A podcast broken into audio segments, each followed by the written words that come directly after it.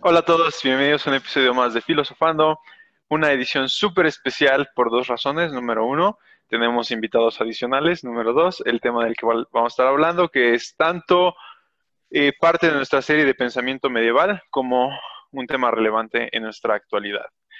Em, como siempre está nuestro co-host estrella, Francisco Hernández. Está nuestro narrador invitado ya de costumbre, Pablo Medina. Está nuestro otro comentarista experto, Leo Ramírez. Y por primera vez en el programa, no sabemos qué va a ser, pero aquí está, Roy Cueto. Que al parecer va a estar en mute todo el programa, pero ya veremos qué sucede con esto. Eh, Fantástico, ahora puedo dejar yo esa esquina. Tal vez pierda la mano antes de que se acabe el episodio. Ok, pero bueno, el tema del cual vamos a hablar es la peste, o sí, bueno, la peste negra, ¿no?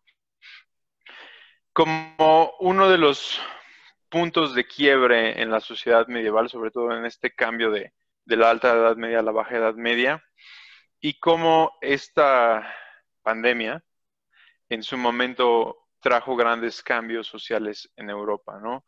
Eh, sin embargo, para introducir el programa, le doy la palabra a Pablo, que es el gran promotor de este episodio. Así es que voy contigo, Pablo, y cuéntanos un poquito acerca de lo que vamos a platicar hoy. Bueno, pues hola a todos y gracias Arthur por darme la palabra en este episodio tan especial.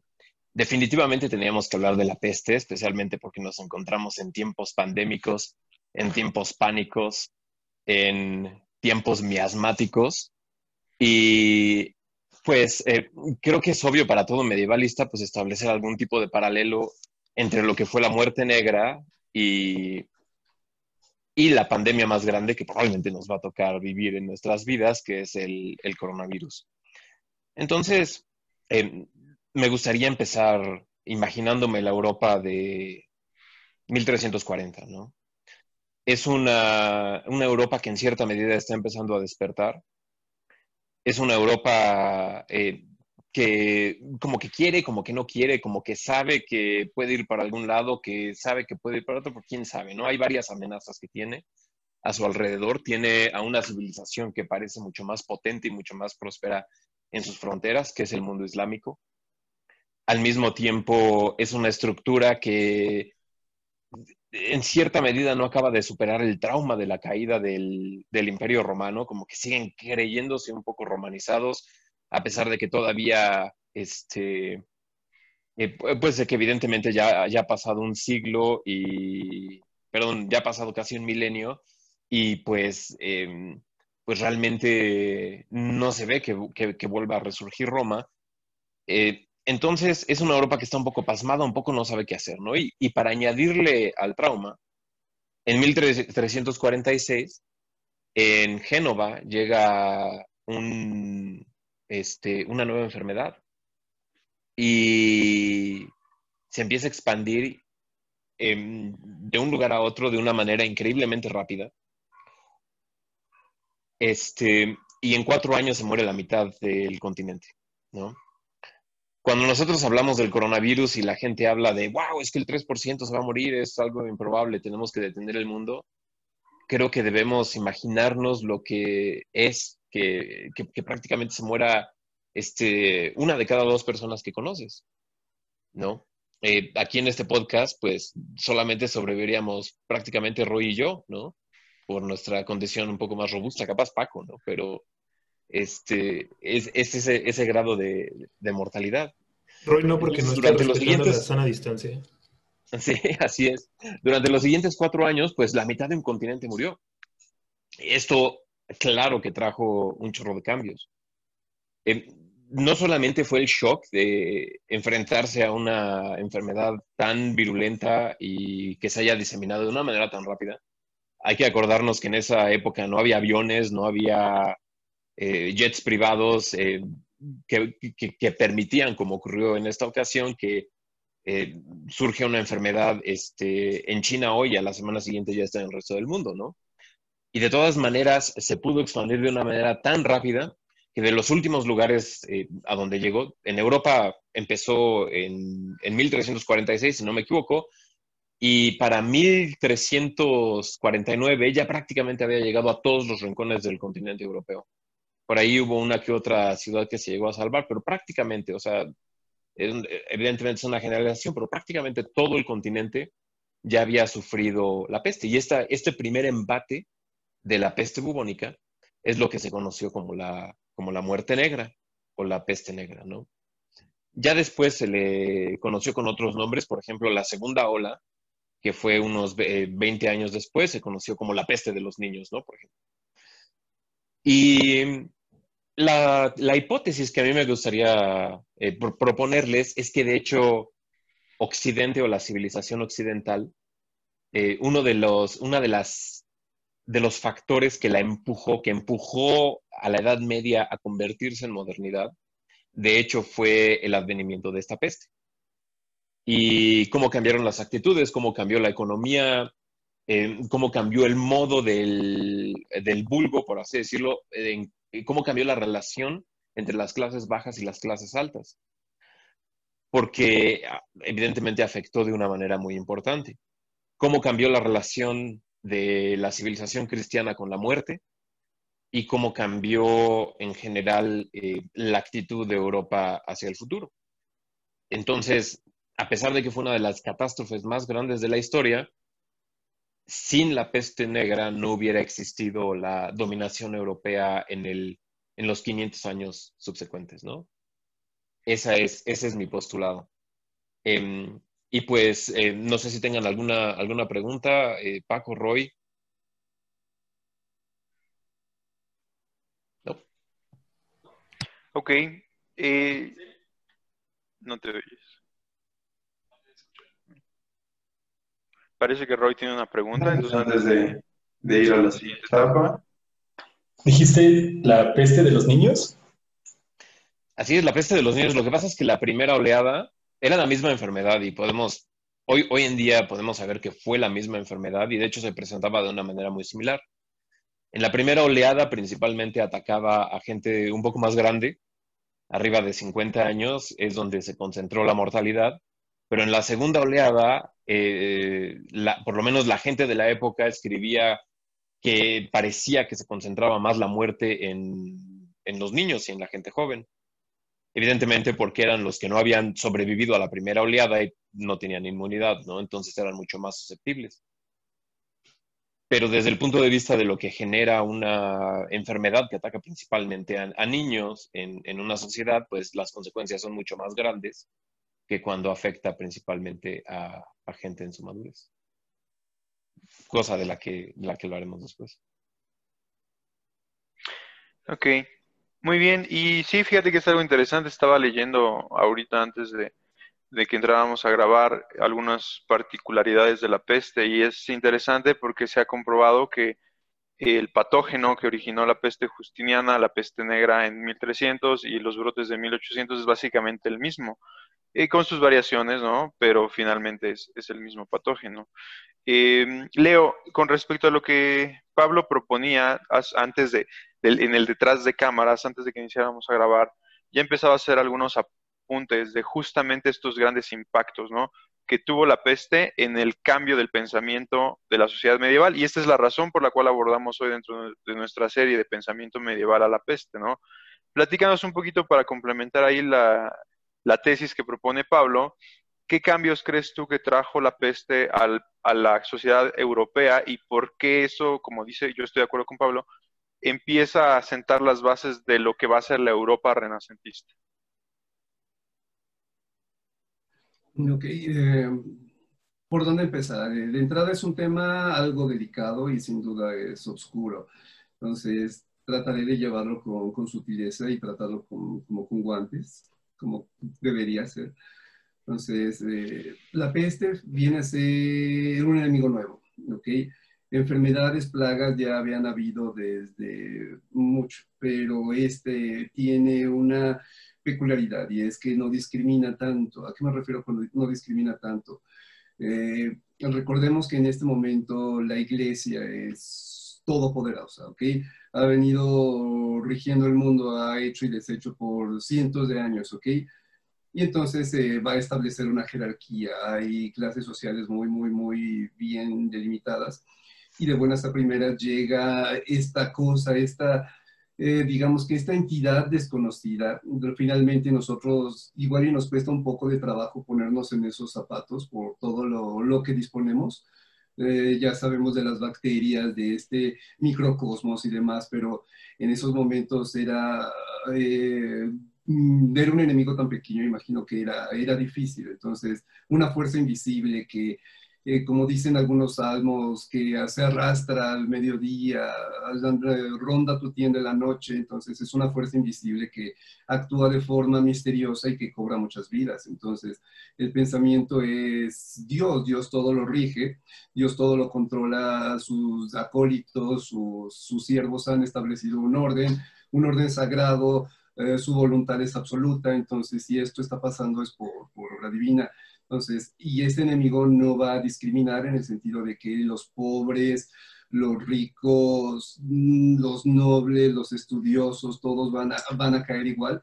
Me recuerda una película llamada El, séptimo sello, ¿no? Eh, mm, se la recomiendo, y habla un poco de, esto que es la, danza macabra, ¿no? La, viene la, eh, la muerte, eh, el Reaper, y se lleva igual al caballero, al sacerdote, al paria, entonces intentan mil formas de, detenerlos. Entonces, insisto, solo podemos imaginar la, impotencia, la incertidumbre, este ambiente de, terror constante de qué es lo que está pasando, qué hicimos mal, se puede corregir.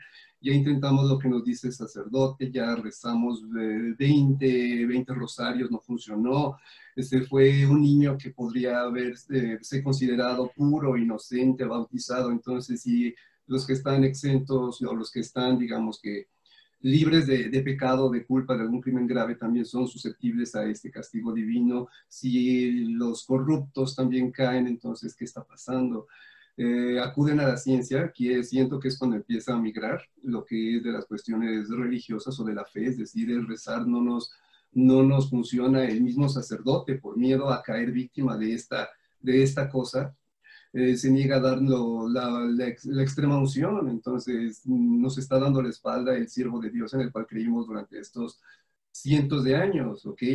Entonces vamos a buscar a, lo que nos funcione en este, en este instinto de, de sobrevivir, que nos funcione. Entonces, un sujeto dice que tal vez si hervimos un poco de orina puede aliviar o si tratamos estos, estos bultos de tal forma que no nos toque o no nos impregne, podría ayudar. Entonces, siento que aquí es cuando migra de lo que es la fe a lo que es la, la ciencia, la ciencia primitiva. Entonces, es un primer cambio. La, la iglesia o la fe se haya minado tanto, siento que es un, segundo cambio. Um, las políticas o digamos que los mecanismos que se, que se tomaron para, para tratar de combatir esto, um, como por ejemplo la cuarentena, eh, también viene a ser como, como una, una, pieza importante a considerar, es decir, la burocracia puede, puede ayudar para, para algo. Entonces, hay mucho, mucho que discutir al respecto. Entonces, siento que son como los cambios más básicos que, que podría compartir en este momento. Eh, no sé qué opinas tú, Arturo.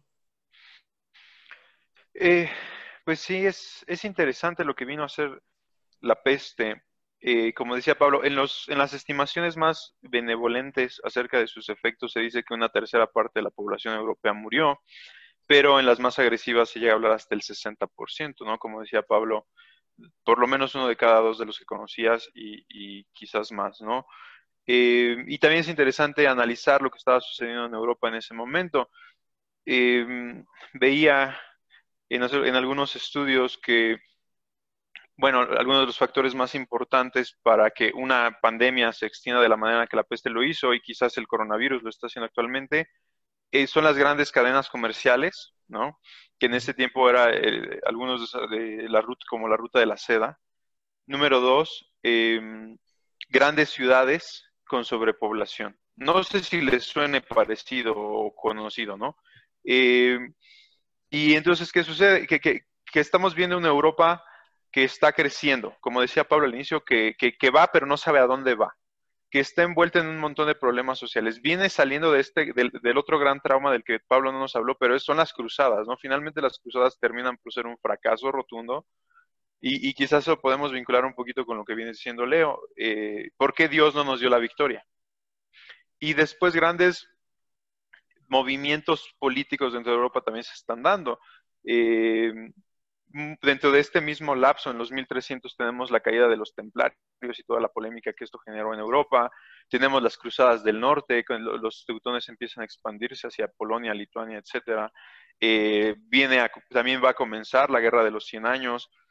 Entonces, Europa está, está haciendo un boom, pero no sabe hacia dónde está haciendo un boom. Y de repente las cosas empiezan a ir mal. ¿Por qué? Por la sobrepoblación, o sea, ya no hay recursos, la gente se empieza a empobrecer, empieza a tener carencias, las ciudades empiezan a volver más sucias y de repente en medio de todo este caos aparece el enemigo invisible del que está hablando Leo, ¿no? Y entonces viene un cambio de paradigma. Eh, estamos haciendo bien las cosas, eh, lo que pensamos es lo correcto, lo que creemos es lo correcto, ¿no?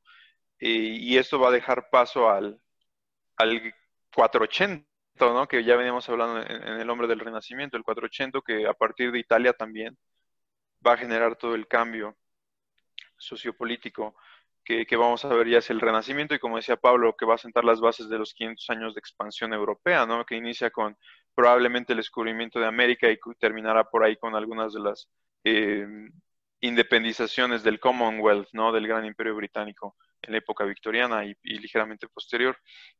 Entonces sí creo que es un tema muy, muy importante. Es, es, esto de eh, puntos de quiebra en los cuales Europa termina por, enfocarse y redirigirse hacia lo que se iba a convertir. ¿Por qué? Porque se tiene que reconstruir. Porque de este gran boom que ahora ya implosionó y, está destruyendo a la sociedad desde adentro, pues ahora tiene que generar un nuevo paradigma.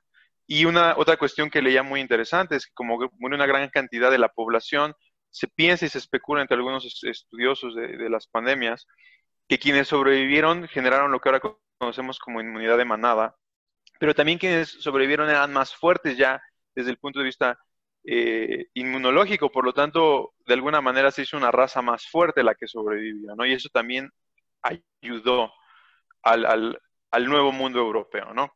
Pero antes de continuar, tenemos Paco, tiene, una pregunta y luego Roy al parecer también. Ok, bueno, la vez es muy rápida alguna vez escuché por ahí que parte de la razón por la que la peste había sido tan, o se propagó tan rápido, me acuerdo ahorita que comentabas como esto de las ciudades y la población, el este, se supone que la iglesia consideraba a los gatos como algo malo, algo eh, relacionado con el diablo, y pues el gato es el depredador natural de la rata. Entonces, al no haber muchos gatos, sobre todo gatos negros, eh, pues este otro animal pudo proliferar de una manera alarmante y pues justamente también se considera ¿no? que, que la rata fue la que ayudó bastante a expandir la enfermedad. Y bueno, pues todo esto lo comentó como algo que alguien me habrá contado alguna vez, ya no recuerdo muy bien dónde y pues supongo que es un buen momento para compartirlo y reforzarlo o desmentirlo. Solo eso. ¿Qué opinas al respecto, Pablo? Eh, fíjense que los perdí por un momento, pero eh, puede ser. Aquí una, cuestión que me gustaría clarificar mucho es cómo hemos caricaturizado la, la peste y cómo hemos caricaturizado la Edad Media y un poco lo que realmente fue, ¿no? Eh, por ejemplo, estos eh, doctores, ¿no? Que así pensábamos vestirnos para el episodio, ¿no? Este, estos doctores con máscaras de, pájaro que parecen salidos de una pesadilla de Lovecraft, eh, pues realmente fueron muy posteriores, no, no aparecieron sino hasta por ahí del siglo XVII. No tiene nada que ver con esta peste del, del, siglo XIV. Las danzas macabras inclusive son también un fenómeno posterior. No es algo que haya surgido exclusivamente como... Em, exclusivamente en respuesta a la peste. Eh, claro que la interpretación romantizada del siglo XIX, principios del siglo XX, o inclusive la de Ingram Bergman que ya mencionó eh, Leo con el séptimo sello, eh, donde pues sí, nos los imaginamos a los, a los pobres medievales pues completamente desquiciados y buscando culpables por todos lados, tratando de quemar brujas para aliviar, para aliviar la cuestión de la peste, ¿no? O sea, sí hubo ese tipo de episodios, especialmente en las matanzas de judíos, y también hubo por ahí un episodio de matanza de catalanes en Sicilia. Eh, pero no, no es eso realmente lo que caracterizó a la, a la, peste. Aquí creo que también estamos tomando un, un giro que yo no, no, diría que es quizás el, el, más indicado, que es un poco echarle la culpa a la iglesia. ¿no?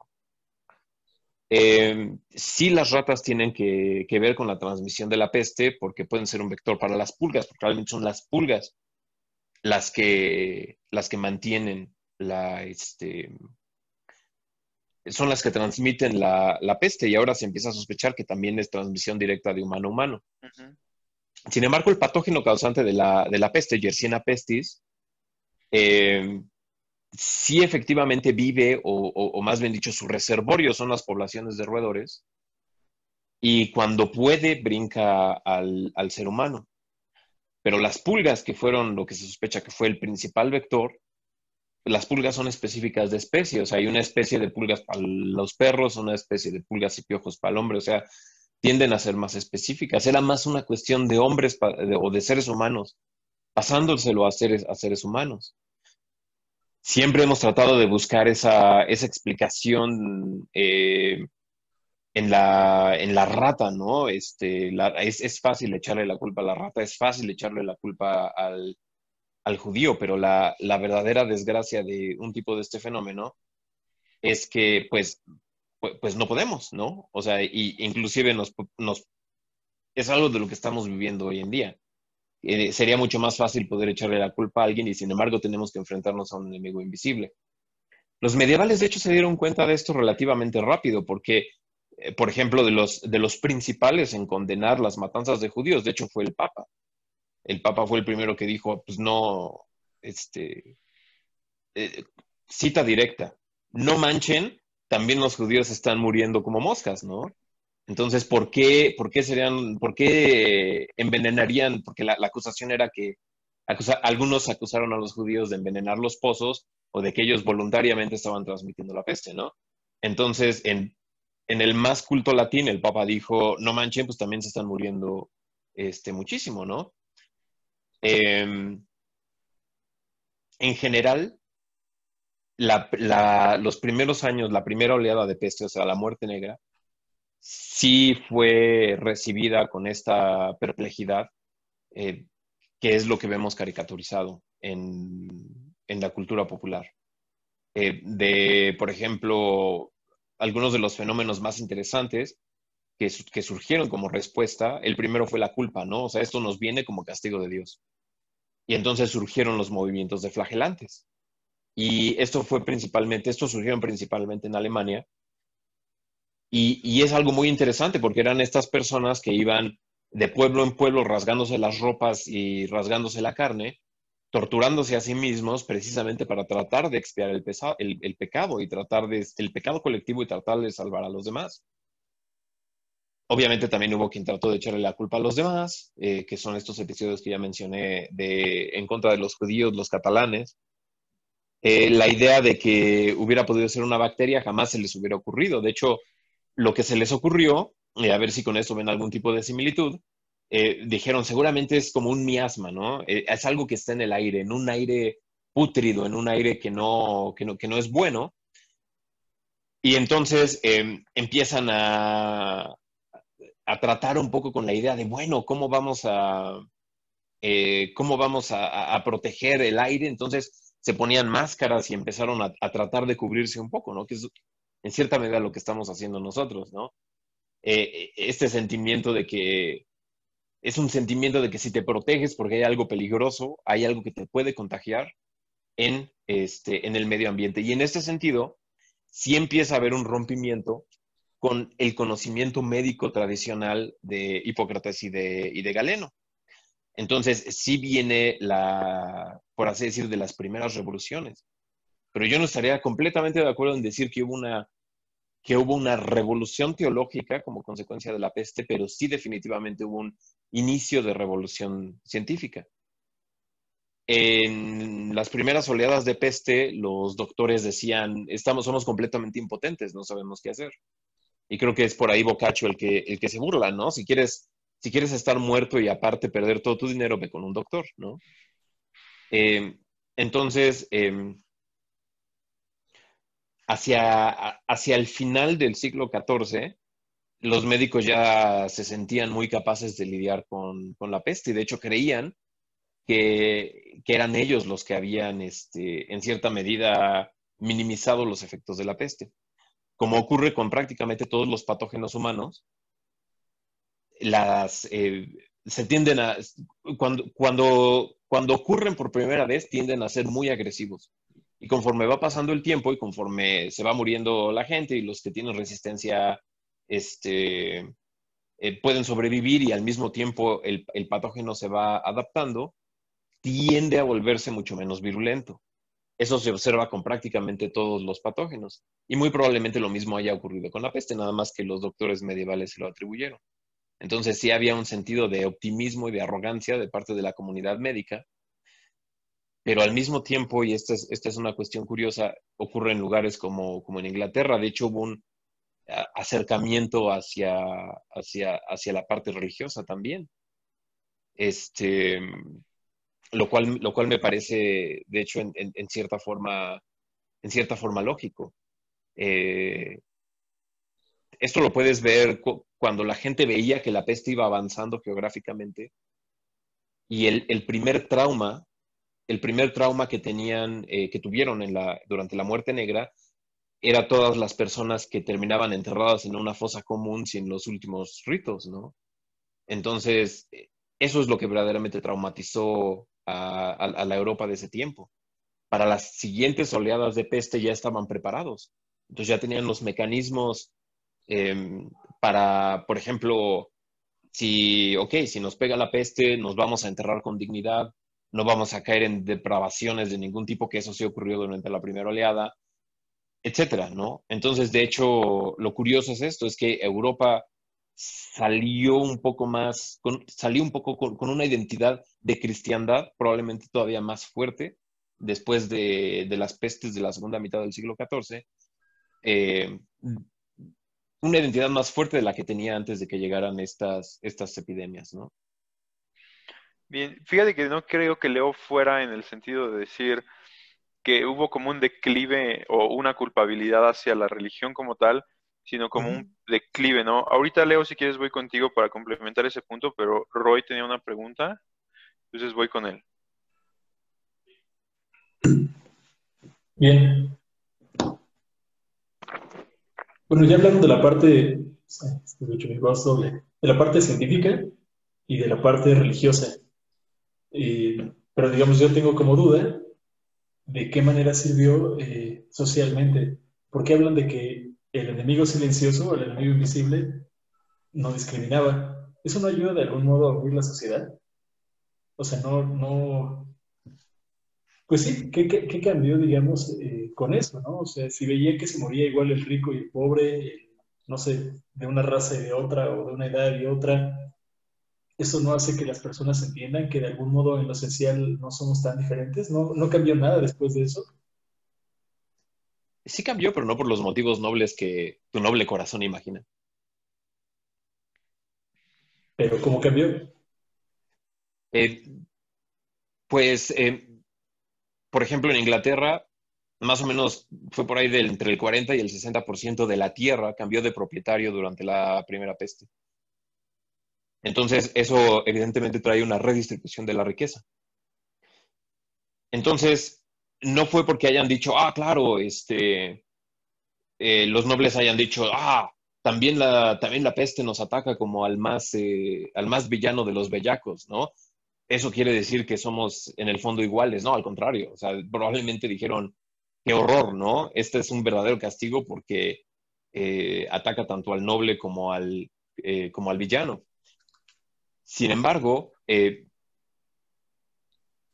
ocurrieron, ocurrieron dos cuestiones. La primera es que como había menos trabajadores, entonces los trabajadores podían exigir un precio más o un salario más alto. Entonces lo que obtuvieron fue mayor capacidad de negociación.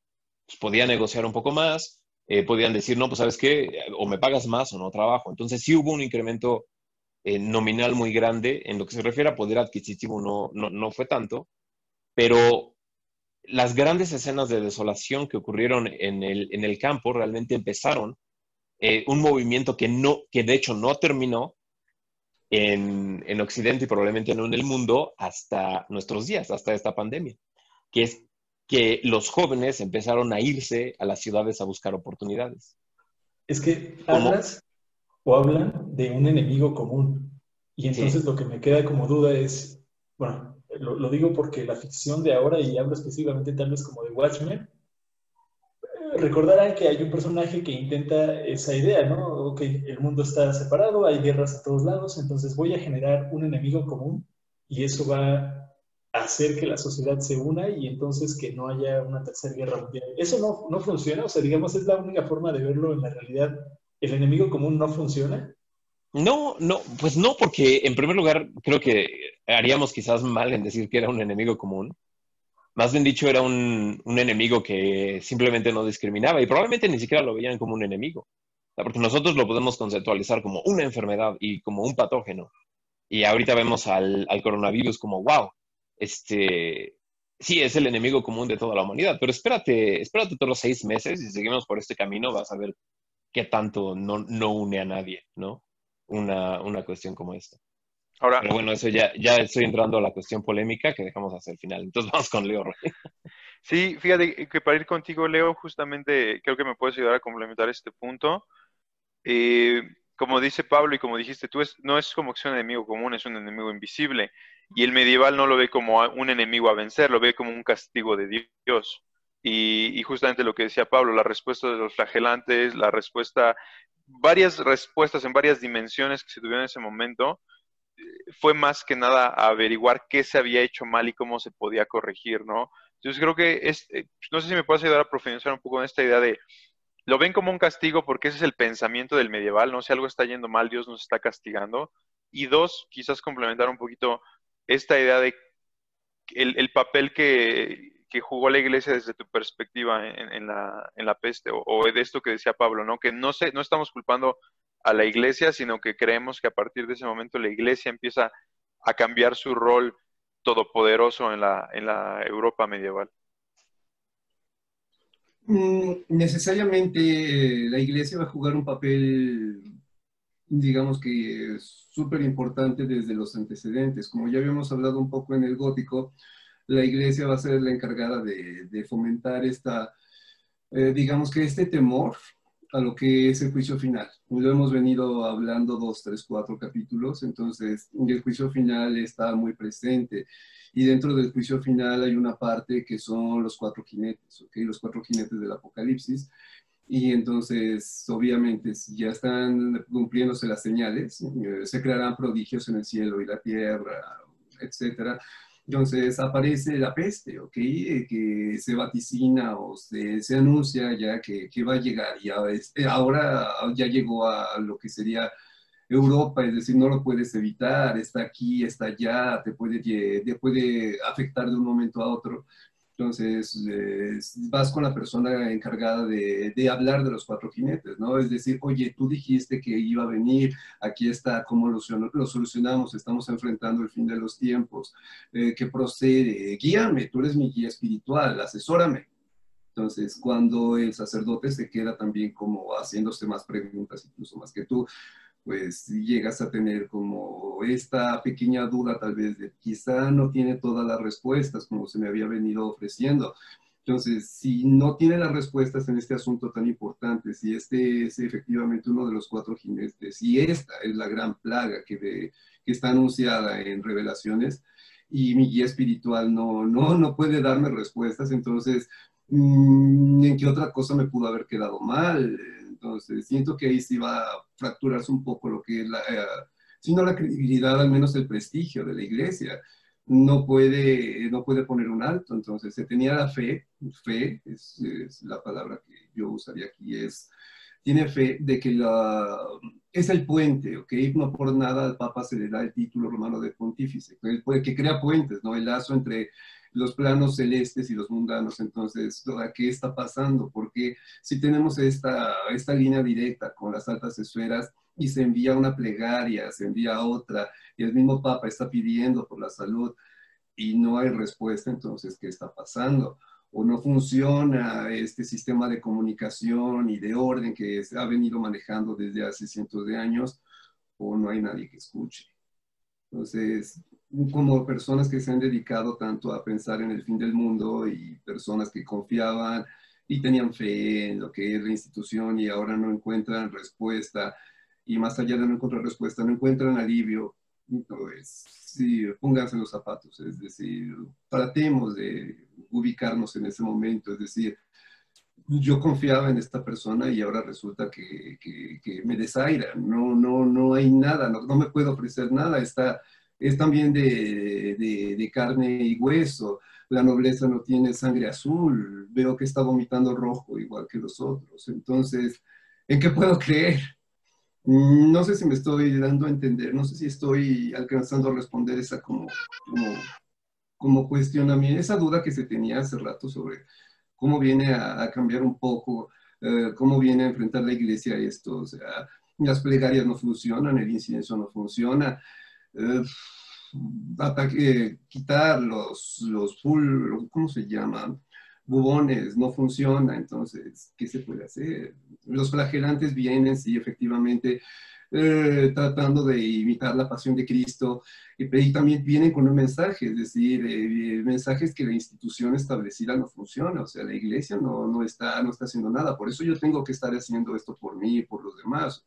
Entonces, también es un mensaje como de, ¿qué, ¿qué, está pasando? Ustedes, los responsables, no están, no están siendo eficaces, no están siendo parte de la solución. Entonces, siento que si la iglesia sufrió, se vio mermada, debilitada y la fe de las personas en, en, su iglesia. Entonces, mm, no sé si alcancé a responder tu pregunta. Sí, Leo, ahora me gustaría saber qué, qué opina Pablo de esa perspectiva un poquito más ya profundizada, más aterrizada. Sí, eh, no sé, fíjate que creo que quizás tendríamos que tratarlo en un, en, un nivel un poco más local, ¿no? Eh, porque este tipo de dudas, este tipo de eh, rebeldías en, en, contra de la hegemonía de la iglesia se venían presentando ya desde, desde tiempo antes. Desde, vamos a pensar en un San Francisco, vamos a pensar en un San Bernardo de Clairvaux. Y estos movimientos de renovación habían sido relativamente frecuentes, pero fíjate que eh, durante el siglo XIV no me queda tanto la impresión de que haya existido una verdadera fractura de la fe. Probablemente sea ahí algo en lo que, en lo que tengamos que, estar quizás un poco en un poco de desacuerdo. O sea, siento que las verdaderas, eh, por así decir, los verdaderos retortijones dentro de eh, la dentro de, dentro de la cristiandad van a venir eh, un poquito después, ¿no? Y eh, el, siglo XIV, de hecho, termina siendo, a pesar de que hubo pestilencia, a pesar de que hubo guerra, a pesar de que hubo em, un chorro de catástrofes, porque también hay que, también hay que, hay, hay que, hay que poner otra de las probables causas de, que agravaron la, la peste bubónica, es eh, precisamente que hubo muchos eventos climáticos un poco, un poco extraños, ¿no? Eh, principalmente el clima tendió a ser eh, mucho más frío y entonces hubo un chorro de, cultivos que no se lograron, hubo hambrunas. O sea, en general fue, una, fue un siglo de bastante desolación y de bastante miseria. Pero aquí la, cosa curiosa es que la Europa que emerge de, de este siglo es una Europa que tiene mucho más cohesión y que tiene mucho más sentido que la, Europa del siglo pasado. Y, y, probablemente, eh, no sé, es que evidentemente aquí quisiera tratarlo con cuidado porque, eh, porque la hipótesis sería, mi hipótesis o mi, el sentimiento que me deja el leer sobre la, sobre la peste bubónica y sobre la segunda mitad del siglo XIV es que, que de hecho hubo un, en cierta medida, un renacimiento de la dignidad individual. A pesar de que estás viendo la destrucción eh, de, los, de los cuerpos, por así decirlo, y tienes a escritores como Boccaccio diciendo que en ese entonces un hombre no valía ni lo que una cabra, este, del otro lado de todo esto surge una nueva actitud y es un poco una actitud un poco más individualista, un poco más centrada en el individuo. Y es no solamente eso, sino es un individuo que tiene un horizonte nuevo, un horizonte de oportunidades nuevo y, como ya he mencionado una y otra vez en, a lo largo de, esta serie de pensamiento medieval, tiene un horizonte histórico completamente nuevo. Y es lo que permite que pueda existir un renacimiento. Como les he dicho en los episodios pasados, o sea, el medieval medieval creía que él, él vivía en el final de los tiempos. Y sin embargo, el renacentista creía que vivía al inicio de una nueva era. Es decir, este gran trauma eh, en cierta medida es lo que propicia este cambio de mentalidad. No fue evidentemente la única cuestión, hoy nos encantaría encontrar una explicación que, o una causa que pudiera explicarlo todo. Definitivamente la peste bubónica no lo es, pero sí fue uno de los grandes traumas que, debido a que lo pudo superar, y la cuestión es esta, es que Europa lo pudo superar. Y probablemente eso es lo que más debería sorprendernos. Lo que más debería sorprendernos de esto es que, o sea, una sociedad donde se te muere la mitad de la gente tiende a, colapsar. O sea, simplemente en, el mundo antiguo, eh, ni siquiera que se te muera la mitad de la gente. O sea, que pierdas a la mitad de tu ejército y tu civilización ya no puede sobrevivir.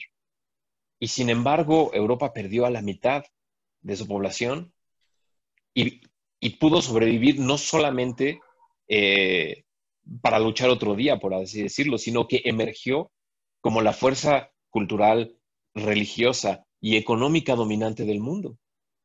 ¿Sí?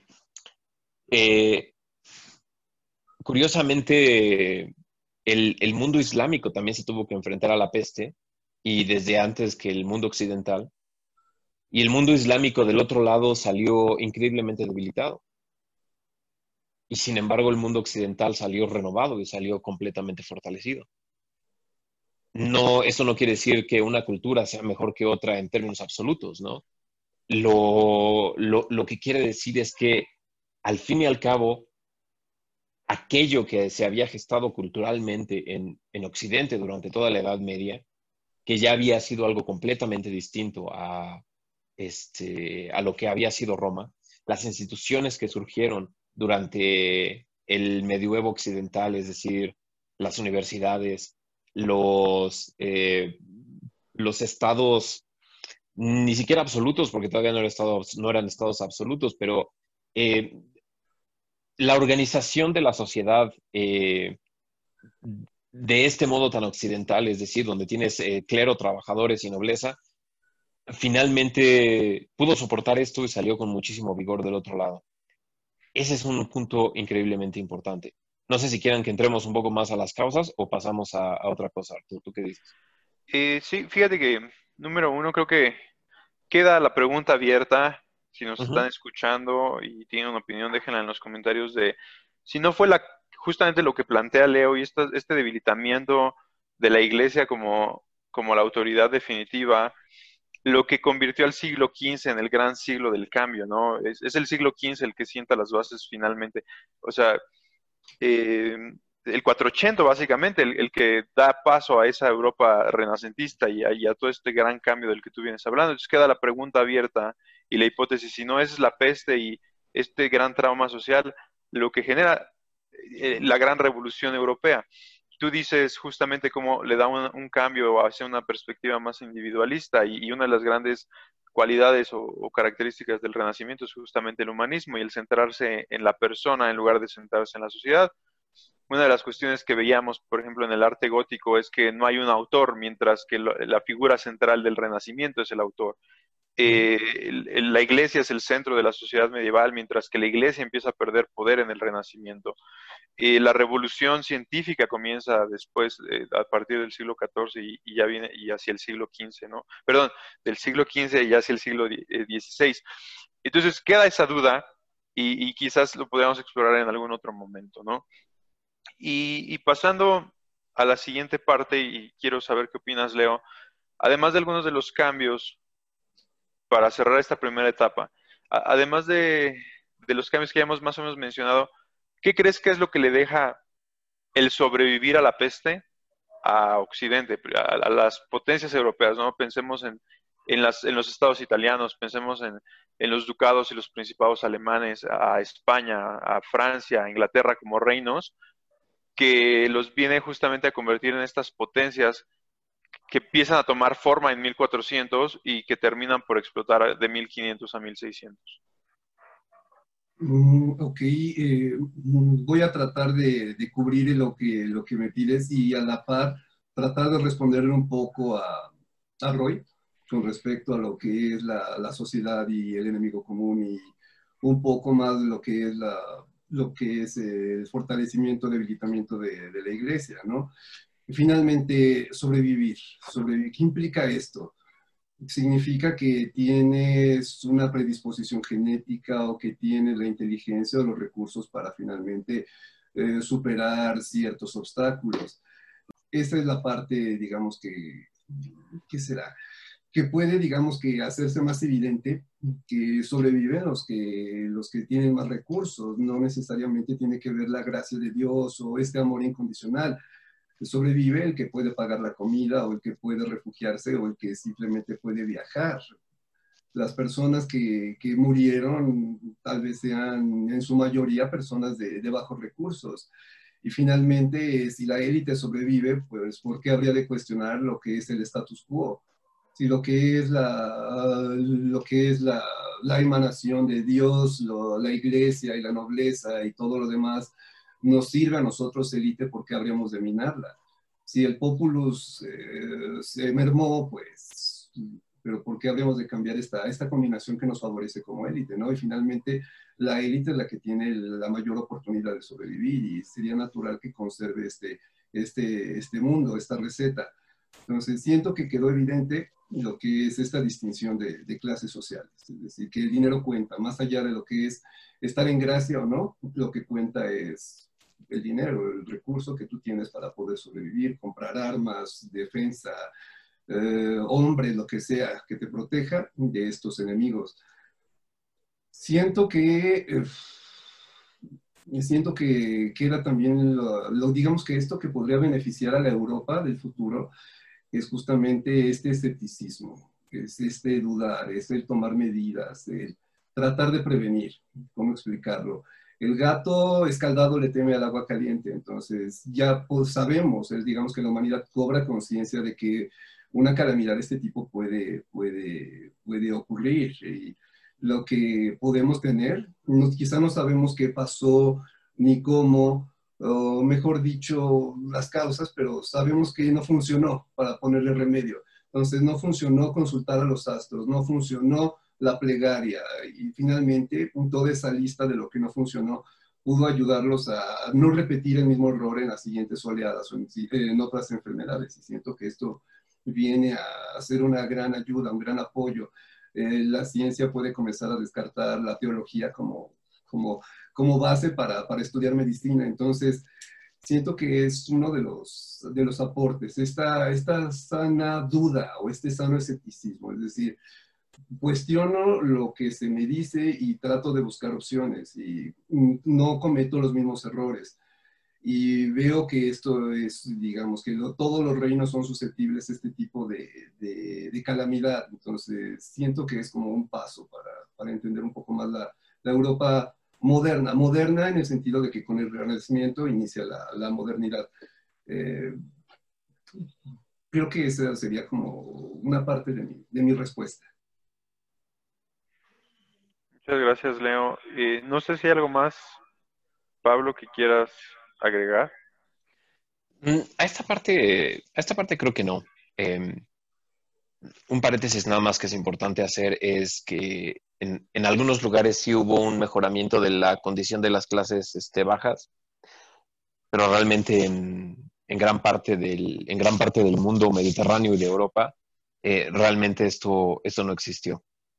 Em, uno donde, fue notable el cambio fue precisamente en el norte de, en el norte de Europa. Y es donde se empieza a gestar también lo que es el, cambio del mundo mediterráneo a un mundo europeo atlántico. ese también es un punto importantísimo. Antes, este, todo lo que era el norte de Europa y las, partes que más te gustan del continente, Arthur, pues realmente eran este, pantanos y charcos pestilentes, ¿no? Y todo lo importante estaba en España, en Italia, en Francia. Y después de la peste, em, pues el norte de Europa emerge como el lugar del mundo con mayor em, riqueza per cápita, ¿no? Entonces, curiosamente se vuelve uno de los lugares más ricos y obviamente, pues no debe sorprendernos que siglos después hayan efectivamente llegado a dominar el mundo, ¿no? Pero, pero aquí es donde se empieza, se empieza a gestar esa dominancia donde antes no figuraban, ahora resulta ser un lugar donde la gente es particularmente rica. Y esto quiere decir que van a empezar a innovar, ¿no? Por ahí alguien va a inventar probablemente una imprenta, van a hacer este, innovaciones en medicina, en administración, en agricultura, etcétera, ¿no? Sí, y eso es, es uno de los puntos importantes, ¿no? Porque finalmente, como dijimos, es un parteaguas y quienes no eran fuertes antes de este fenómeno se hicieron fuertes, ¿no?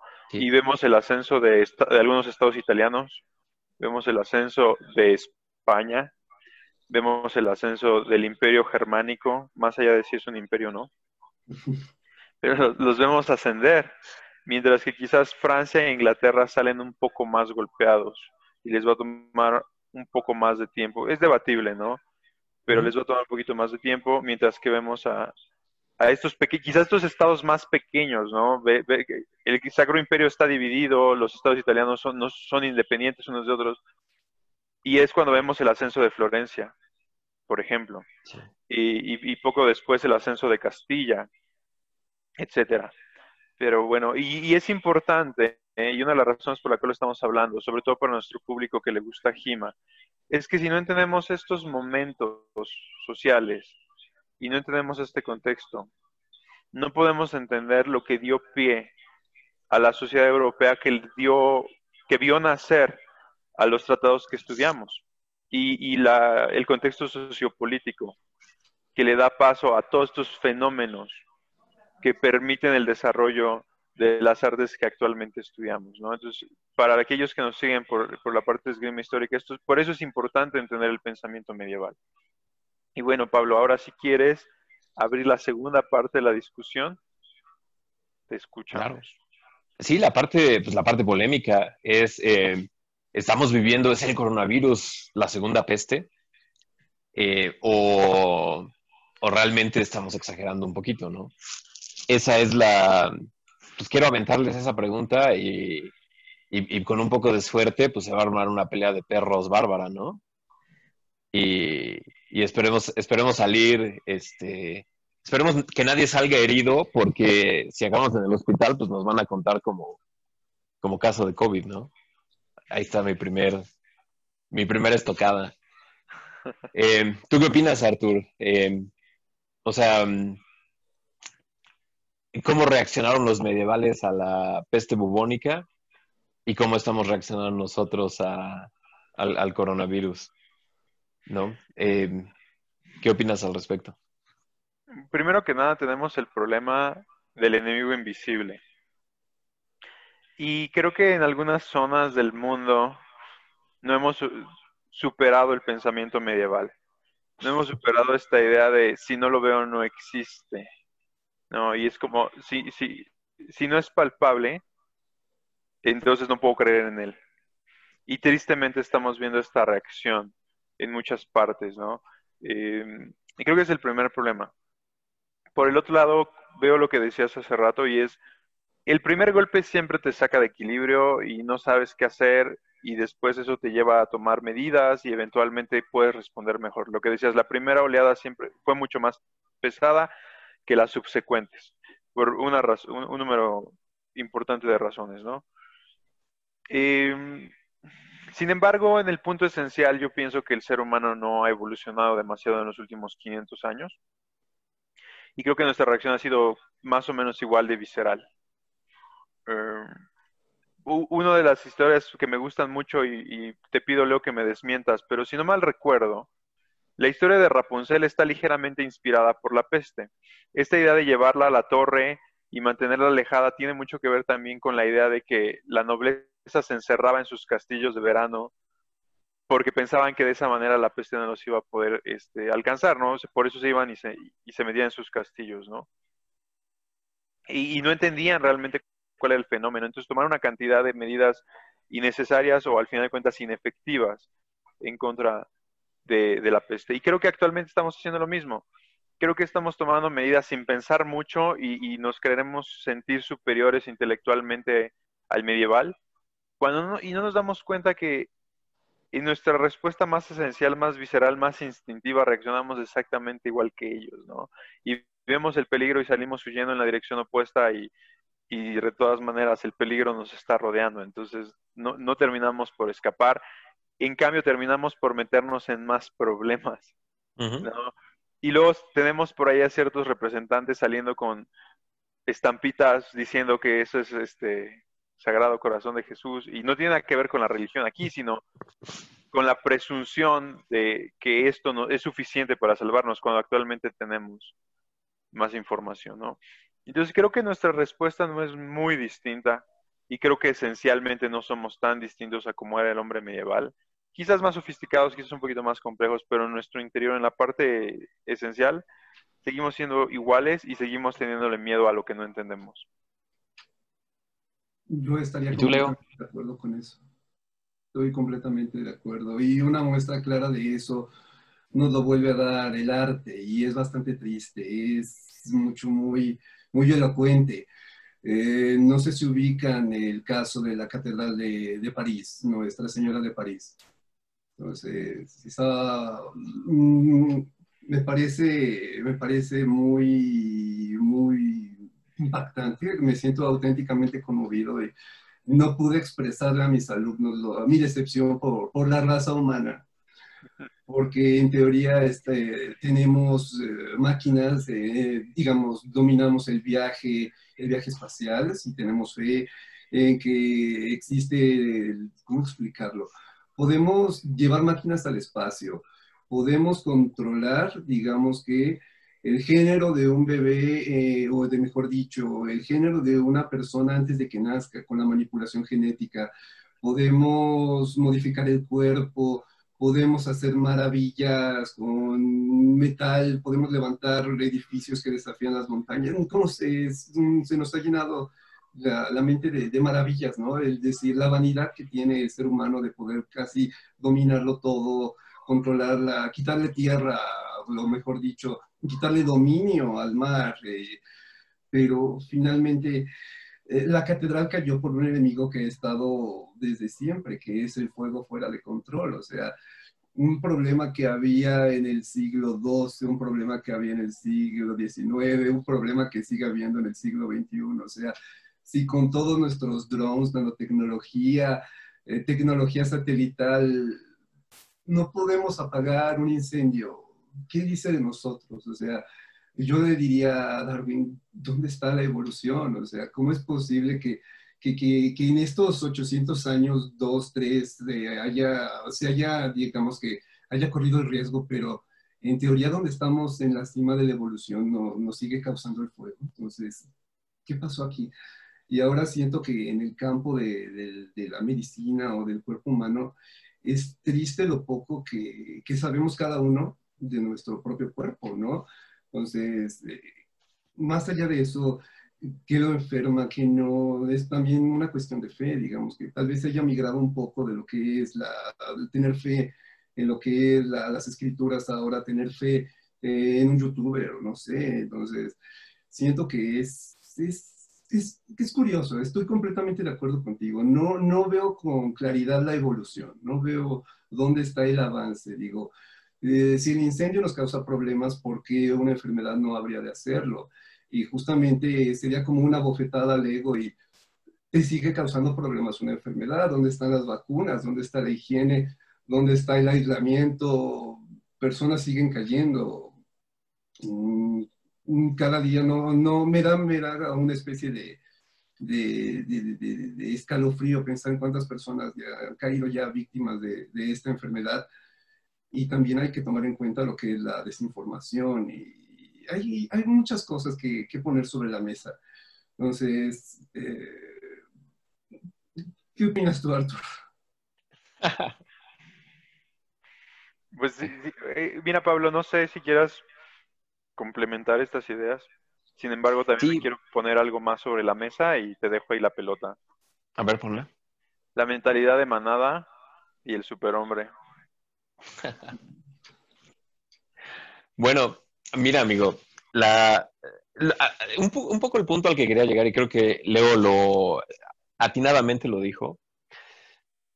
Eh, creo que la, la diferencia entre nosotros y el, y, el hombre medieval es que tenemos una tecnología infinitamente más sofisticada que la que ellos tenían, ¿no? O sea, nosotros eh, en, una semana literalmente podemos saber cuántos, eh, cuántos y qué nucleótidos eh, y en qué secuencia hay en el, en el material genético del virus, ¿no? Algo que el medieval ni siquiera podría conceptualizar.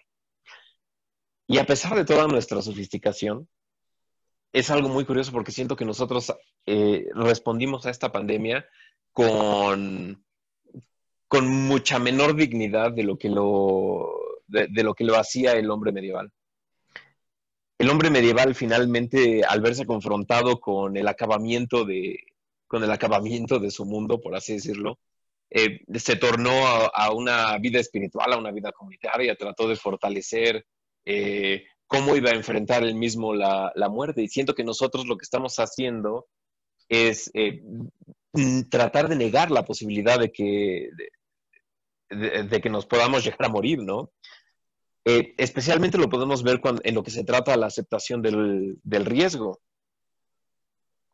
Cuando este rollo empezó, eh, de lo que todo el mundo hablaba era vamos a eh, retrasar la tasa de contagio para que no se para que no se nos sobrecarguen los sistemas de salud y tengamos una catástrofe como la del norte de Italia. Pero, pero ahora la mentalidad ya cambió. Ahora la, la idea es que estamos efectivamente evitando eh, la enfermedad, ¿no? Que es algo que cualquier, cualquier epidemiólogo serio te puede decir es imposible, ¿no? si te encierras, lo único que haces es retrasas. Y entonces ahora ya pusimos nuestra fe en una vacuna, ¿no? Y pusimos nuestra fe en la ciencia, y pusimos nuestra fe en, los gobiernos, y ahora eh, lo que viene de aquí, evidentemente, es eh, pongo mi fe en que el gobierno, no sé, o sea, me diga exactamente qué hacer.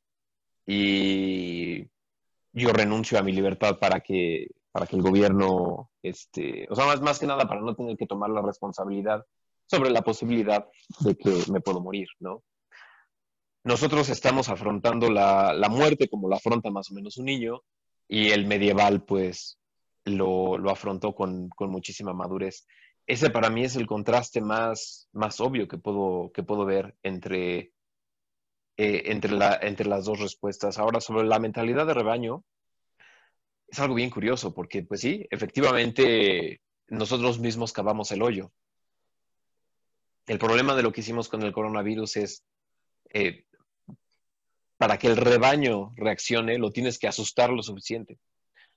Pero ya una vez que se te echó a correr y una vez que ya se te asustó, ahora convéncelo de que, de que tiene que regresar a afrontar algo que le da miedo. Eso es lo que es verdaderamente terrible eh, de esta pandemia. O sea, estamos, estamos metidos en dos problemas gravísimos, ¿no? El primer problema es que ya cambió el objetivo del encierro, ya cambió el objetivo de las medidas de restricción. Si en un inicio era no sobrecargar los sistemas de salud, ahora es eh, detener la, transmisión absolutamente o esperar a que surja una vacuna. Desde el punto de vista científico, yo no pondría mis apuestas en ninguna de las dos. Em, sinceramente, la probabilidad de que obtengas una vacuna la probabilidad de que obtengas una vacuna que verdaderamente sirva antes de que el mundo caiga en un caos verdaderamente catastrófico es realmente ínfima. Y la probabilidad de que aislándote y encerrándote puedas eliminar a, un virus con esa transmisibilidad es prácticamente nula. Es decir, eh, lo que estamos viendo ahorita es lo que se conoce como, la falacia de los, de los costos invertidos. Cuando tú ya metiste, cuando tú ya sacrificaste algo, cuando tú ya gastaste eh, una cierta cantidad para un proyecto, aunque tú ya sepas que es un fracaso, hay un gran sesgo cognitivo donde dices, no, no voy a, no voy a dejar, ¿no? O sea, un ejemplo muy claro son las guerras. ¿Por qué las guerras siempre se alargan? Las guerras se alargan porque dices, bueno, o sea, ya voy a perder, pero ya sacrifiqué a un millón de hombres, pues ah, bueno, ahí van otros cinco millones, ¿no? Porque si no tendría que decir que los pasados murieron en vano. Em, cuando ves que un negocio no va, ¿no? Pero dices, chale, pero ya le invertí 500 mil pesos, ¿no? Entonces, bueno, ahí van otros 500 mil. Eh, entonces nosotros estamos un poco metidos en este tipo de circunstancias. ¿Por qué nos metimos en esta circunstancia? La primera es la ilusión de control. La primera es la ilusión de que, de que podemos controlar eh, una situación como una pandemia. Ahorita ya cuando se hizo global, cuando se salió completamente de control, ya es, pues, por definición, incontrolable. El medieval, sin embargo, sabía que esto era completamente incontrolable. O sea, el medieval entendía que era algo en lo, cual las intervenciones que podía hacer iban a ser mínimas. Y por lo tanto lo afrontaba quizás con un poco más de, con un poco de, mayor madurez. Y probablemente por eso pudo sobrevivir la, la civilización.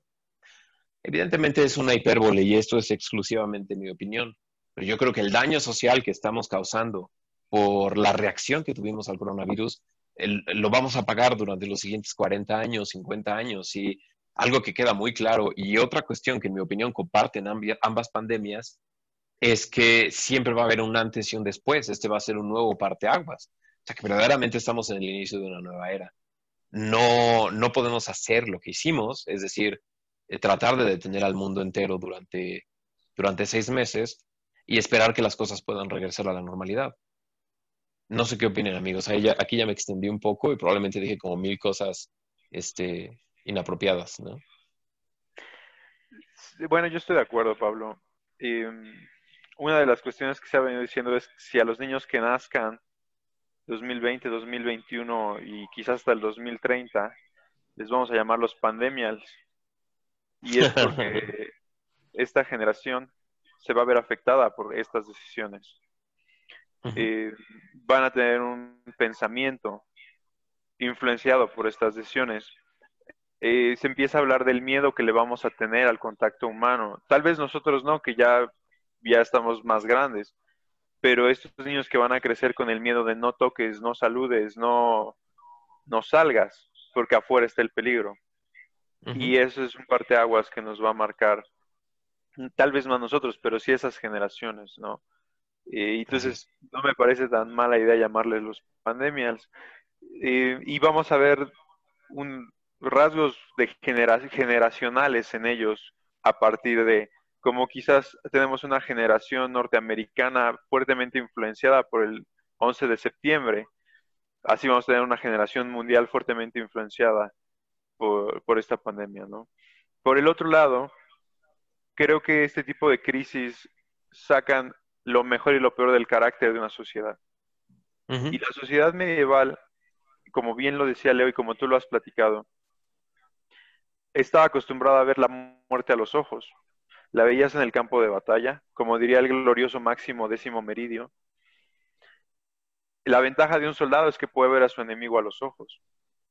Y entonces los soldados todo el tiempo veían la muerte.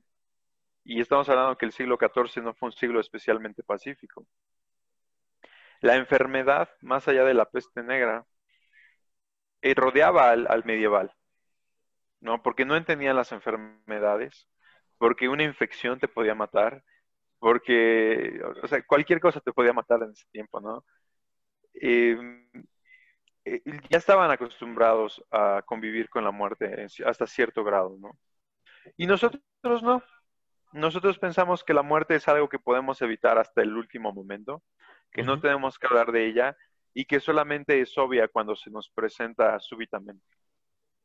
E incluso cuando se nos presenta súbitamente, tenemos el lujo de ignorarla a los pocos días, ¿no? El, mundo sigue una vez que alguien muere. Y en el mundo corporativo, cuando mueres, eres de inmediato reemplazado.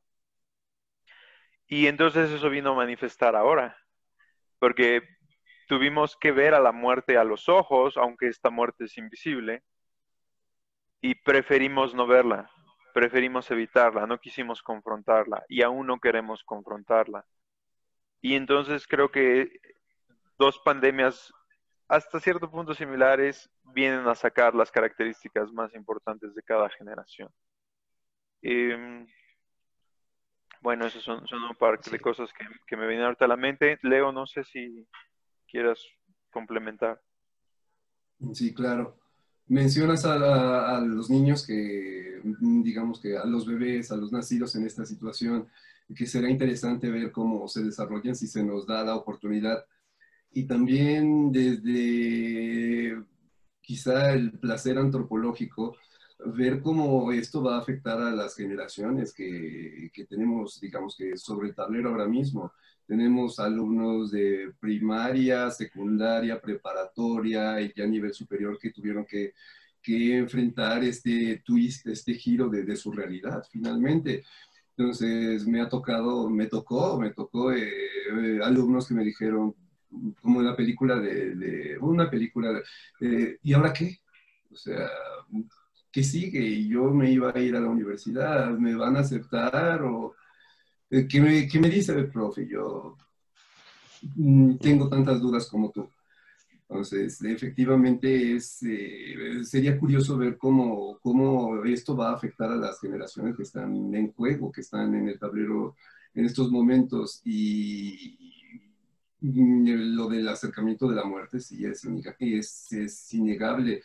O sea, si quizá algunos consideren que es una una fantasía, una mentira, pero en este mix de incertidumbre, incredulidad, eh, fe, uno puede llegar a, confundirse. Entonces, imaginen las generaciones que perdieron su, su, suelo, su, realidad se, desmoronó como un mazapán. Entonces, ¿cómo afecta esto a la, ni no solo a los jóvenes? O sea, personas que ya habían venido mm, trabajando, estudiando desde hace mucho en este, en este, en este plano. Y de pronto llega esto a cambiarlo todo. Entonces, hay mucho que, que, que, estudiar, mucho que, que, analizar, no solo a los, a los niños, a los bebés, sino todo lo que, todo lo que ahorita está luchando por adaptarse. Así es.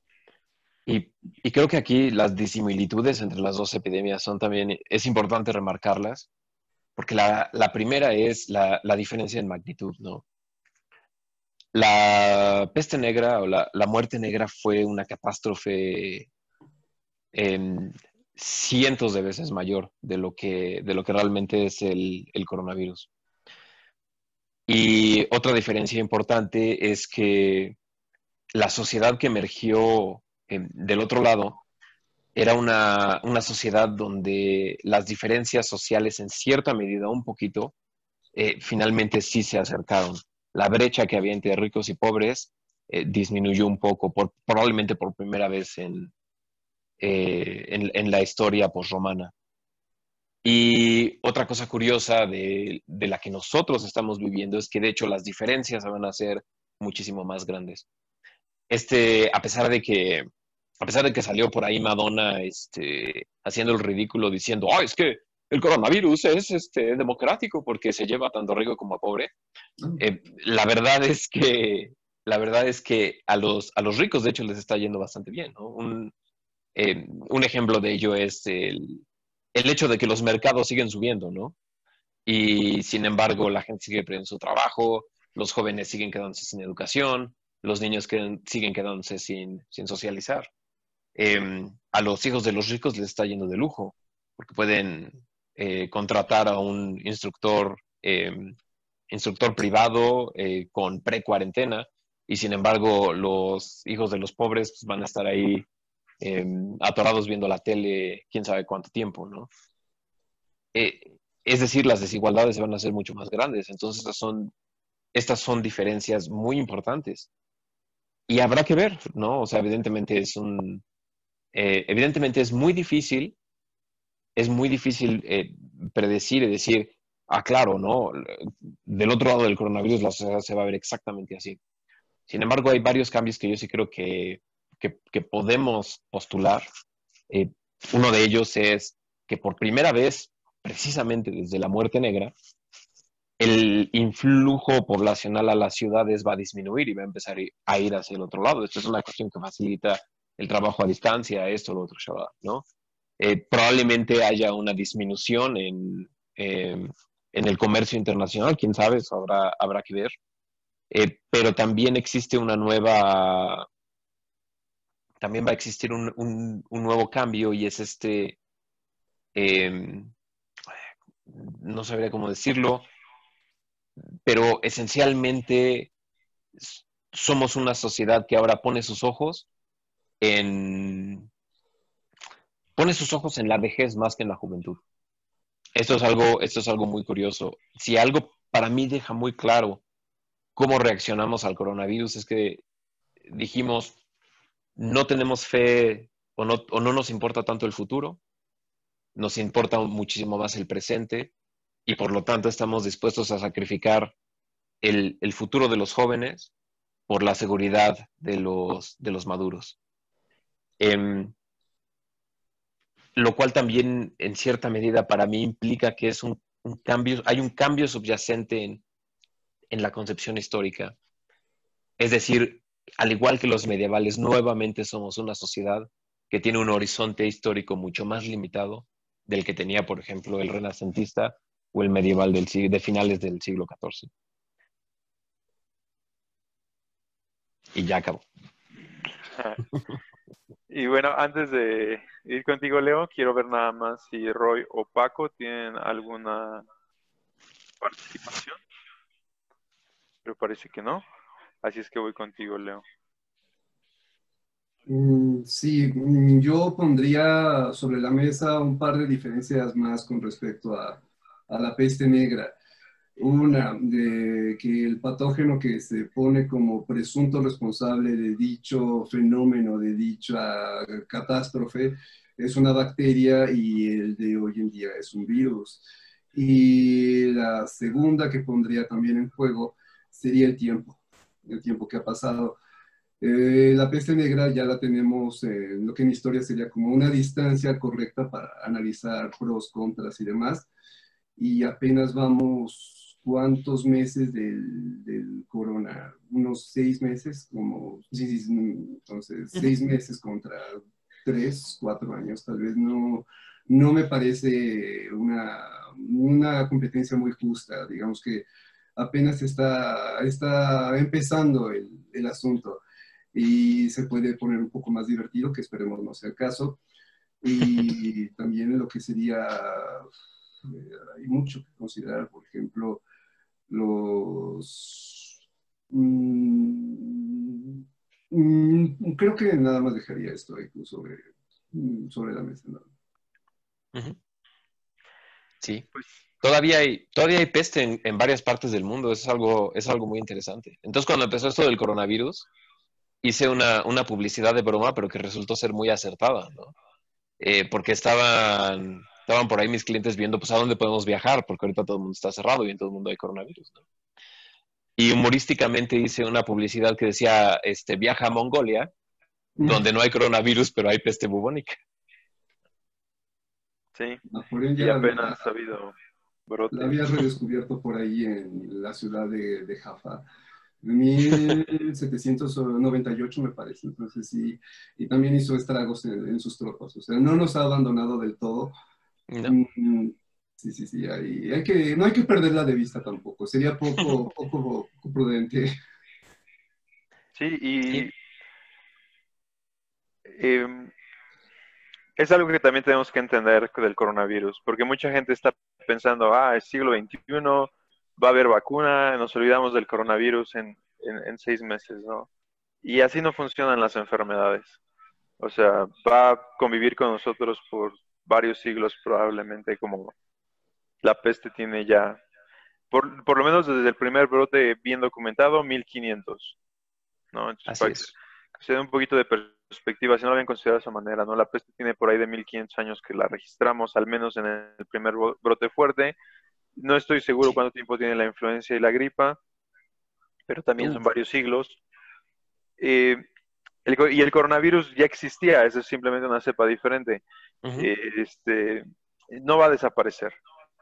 Y finalmente, más allá de si tienes tú algo más, Pablo, solamente regresando un poquito al punto de la mentalidad de manada, el rebaño, perdón, esa mentalidad del rebaño, el rebaño y esta idea de Nietzsche, ¿no?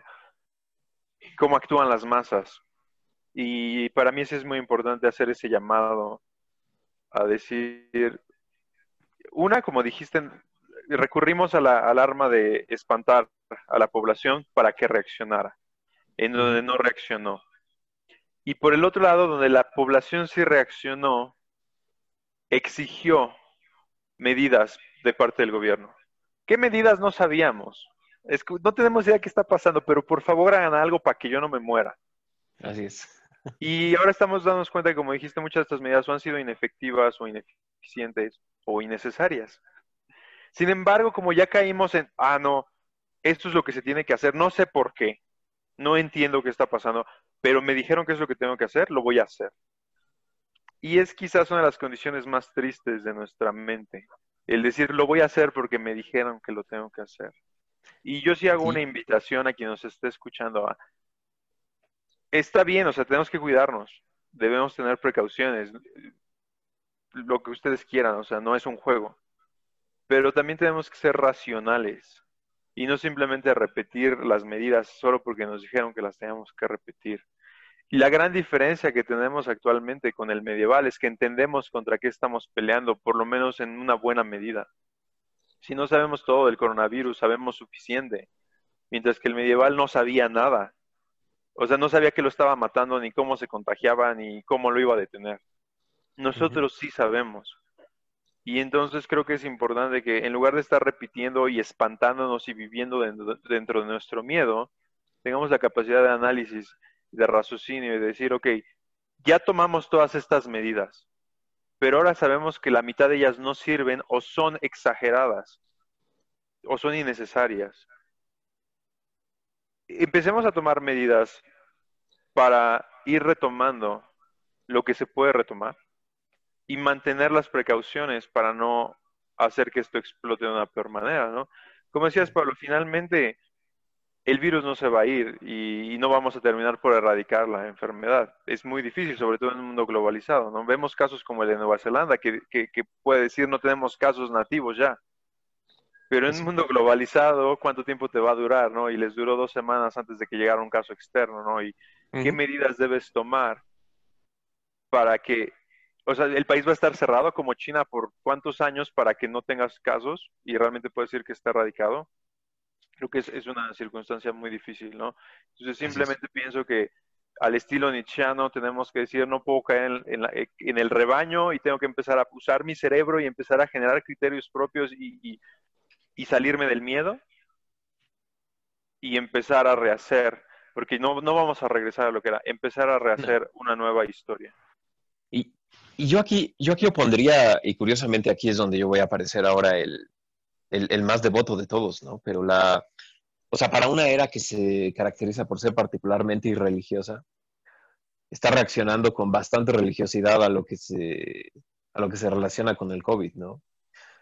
A la mayor parte de las personas eh, que no solamente no dejan su máscara, sino que prácticamente te prácticamente estarían dispuestas a mandarte al gulag si sales tú sin la propia. Em, si les preguntas, oye, ¿crees en el diablo? No. Pero el COVID, ¿no? Es, algo, es algo muy, muy curioso. Eh, porque se ha convertido en. Se ha convertido en un sustituto de demonio, ¿no? Y, y lo que más risa me da de todo esto es eh, que precisamente eh, siento que un poco es la, la falta de modelos simbólicos apropiados que inmediatamente hace que todas estas quimeras llenen ese hueco, ¿no? Y el, y el COVID lo hizo de una manera impecable. Entonces no se va a ir eh, desde el punto de vista biológico, no se va a ir desde el punto de vista psicológico y no se va a ir desde el punto de vista simbólico. O sea que sí estamos en, pues sí, ya lo dije, en un antes y un después. Pues bueno, amigos, no sé si... ¿sí? sí, y es finalmente lo que pasa cuando la nueva religión es la ciencia. Y no es en contra de la ciencia como, es como ciencia, sino en la deidificación de la ciencia. Y entonces pasa lo que, lo que pasaba en la Edad Media. Podríamos entrar en el debate si Dios existe o no existe, pero el medieval pensaba que sí, ¿no? Y actualmente es como la ciencia es real, hay, hay muchas cosas que podemos probar y, y, justificar a través de la ciencia, pero la hemos deidificado. Y entonces, si es que lo dice la ciencia, ¿no? Cuando tenemos, la gente no entiende cómo funciona la ciencia y de repente vienen los estudios de un país y nos dice, usa cubrebocas, y de repente vienen los estudios de otro país y te dicen, no uses cubrebocas, y la gente dice, ¿a quién le creo? Porque las dos son universidades, entonces los dioses se están peleando, ¿no? Y, y, Atenea te dice una cosa y Ares te dice otra, ¿y a quién le crees? Porque al final de cuentas son, son ciencia, pero la gente no entiende que la ciencia es un proceso que toma muchos años antes de que nos dé un resultado verdadero, y como decía Leo, la proximidad con la pandemia es tal que todavía no sabemos realmente qué está pasando. Pero al identificar a la ciencia, entonces ahí están nuestros nuevos demonios. Sí. ¿no? Y, entonces, cuando me dicen es que yo no creo en nada, les digo, o no entiendes o eres mentiroso, porque no te das cuenta que estás deidificando otros, otras figuras, ¿no? En este caso, a la ciencia, o, o, estás demonizando a una enfermedad. Pero bueno, cerramos círculos, ¿no? Porque una vez más regresamos regresamos a Nietzsche y una vez más regresamos a los estoicos y una vez más regresamos a los, a los arquetipos y por eso venimos hablando de todos esos temas. Pues sí, amigos. Pues bueno, no sé, Paco, Roy, ¿alguna duda por ahí? ¿No? Está bien. todo bien, muchas gracias. Muy bien, pues Pues bueno, creo que ha sido un interesante debate. Desafortunadamente, quizás para nuestra audiencia, la controversia nunca termina de permearse en este podcast. Parece ser que estamos todos muy de acuerdo.